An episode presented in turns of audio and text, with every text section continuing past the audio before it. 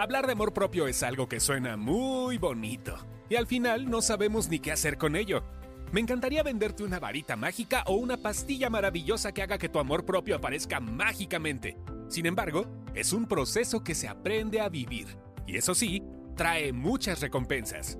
Es por eso que enamorarte de ti necesita ser un proceso vivencial y guiado. Sé parte de las personas que han llevado amor propio a su vida y hoy saben cómo hacerlo. Este 5 y 6 de marzo, permítete acompañarte por el equipo de Evolución Terapéutica a crear herramientas que traigan amor propio a tu vida. Taller Enamorarte de ti. Informes por WhatsApp al 55 48 79 0009 o por Instagram en arroba evolución terapéutica.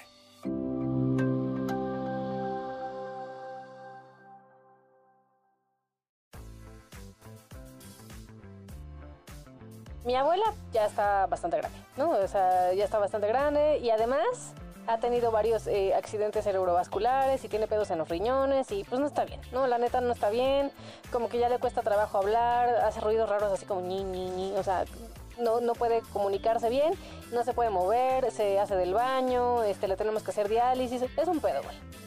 Y desafortunadamente vive en casa de mis tíos, ¿no? Mi tía está discapacitada, pero aún estando discapacitada como que la empatía no es lo suyo y la trata súper mal y, hace lo que se le antoja con el dinero y es súper soberbia y entonces corre a las enfermeras este porque pues le caen mal le estorban según ella y entonces pues nos quedamos con la chinga todos los demás porque pues ella no se mete, no hace nada.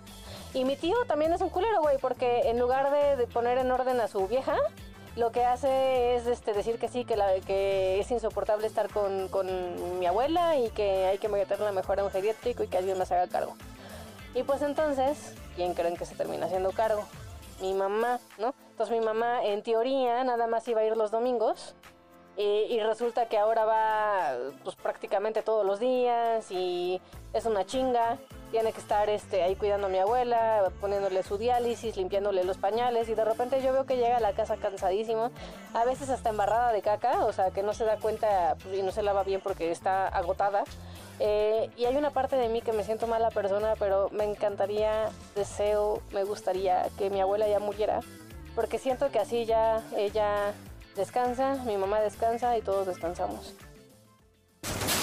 Eso te pasa por terapia políticamente incorrecta.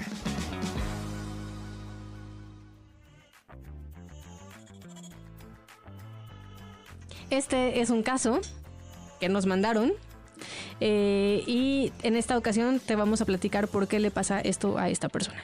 Yo soy Adri Carrillo Yo soy Miguel Valdés. y yo soy Gabriel Ávila. ¿Y ustedes qué opinan, muchachos? Ay, Porque sí está bien pinche la situación. O sea, el caso es como, pues seguramente no ha de ser fácil estar con la abuelita, ¿no? Que pues ya, o sea, pues que casi ya se, o sea, que ya no puede hacer nada, ¿no? Y, y creo que también se siente pinche sentir eso. Sentir que ya si se muere está mejor porque así ya se acaba el problema, ¿no? Yo creo que es pinche, pero es bastante común. Sí.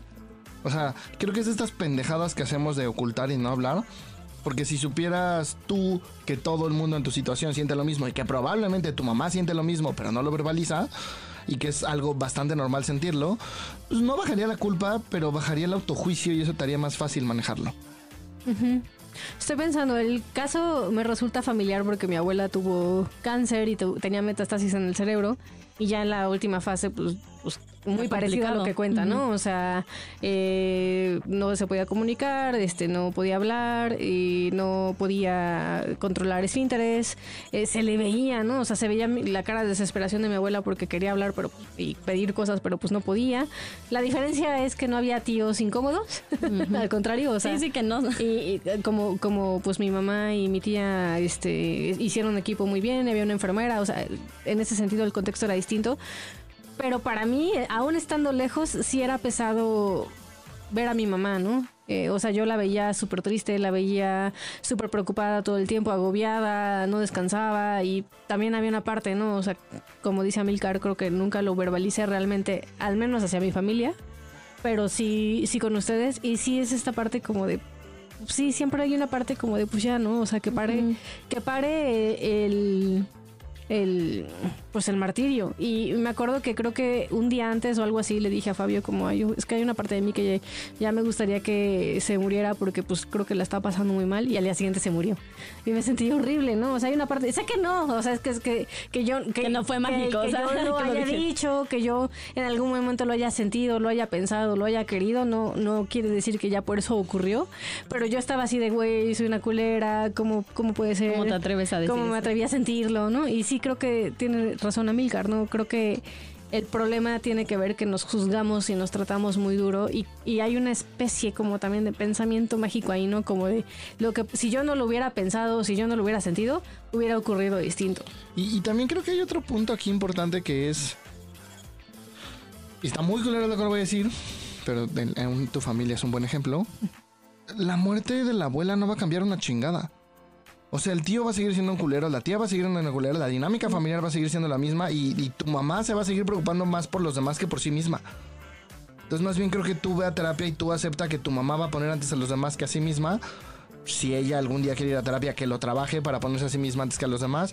Porque si no, pues, pues puedes copiar el modelo, ¿no? Y puedes empezar tú a ponerte a, a los demás antes que a ti misma. O a tu mamá antes que a ti misma. Cuando es su decisión. Si para ella auténticamente está bien cuidar a los demás antes que cuidarse a ella, pues respeta esa decisión. Que también creo que es algo que nos cuesta mucho trabajo en esto de la muerte, ¿no? Es.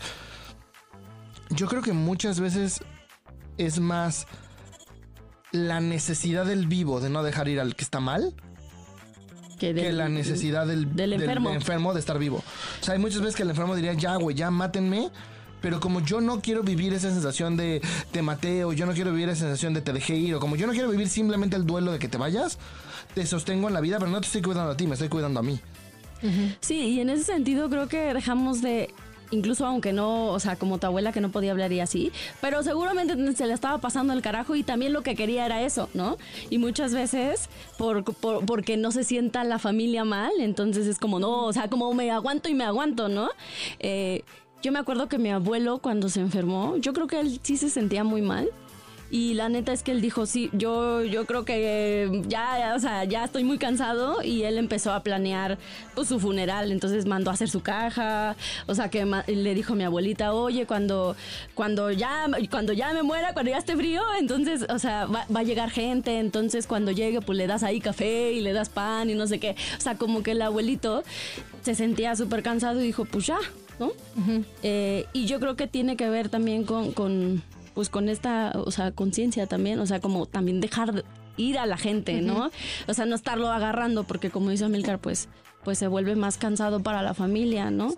Y para la persona. y para ¿no? la persona. O sea, ahorita que los escucho, me estaba acordando de un caso que leí hace unos días, literal, de un muchacho que estuvo eh, frente a, o sea, tuvo radiación a niveles muy culeros y estaba hospitalizado y, y ya no había nada que hacer, claramente, o sea, Sí, estaba sí. completamente Destruido.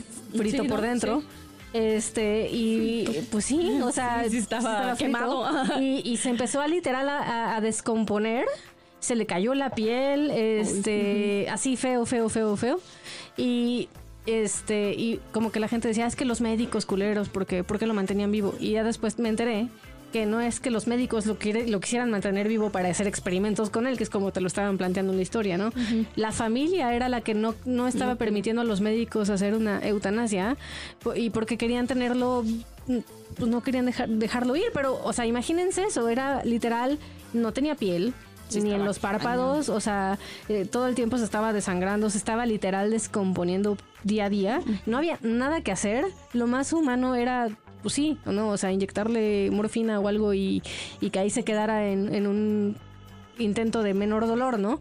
Eh, y, y creo que me hace mucho sentido esto que dices a mí y también tú, Gaby, ¿no? Como de, creo que a veces en nuestra dificultad para aceptar que la gente se va y manejar nuestro duelo y nuestro dolor, quizás de repente dejamos de ver a la persona que sí está teniendo este tipo de dificultades. Sí, sí.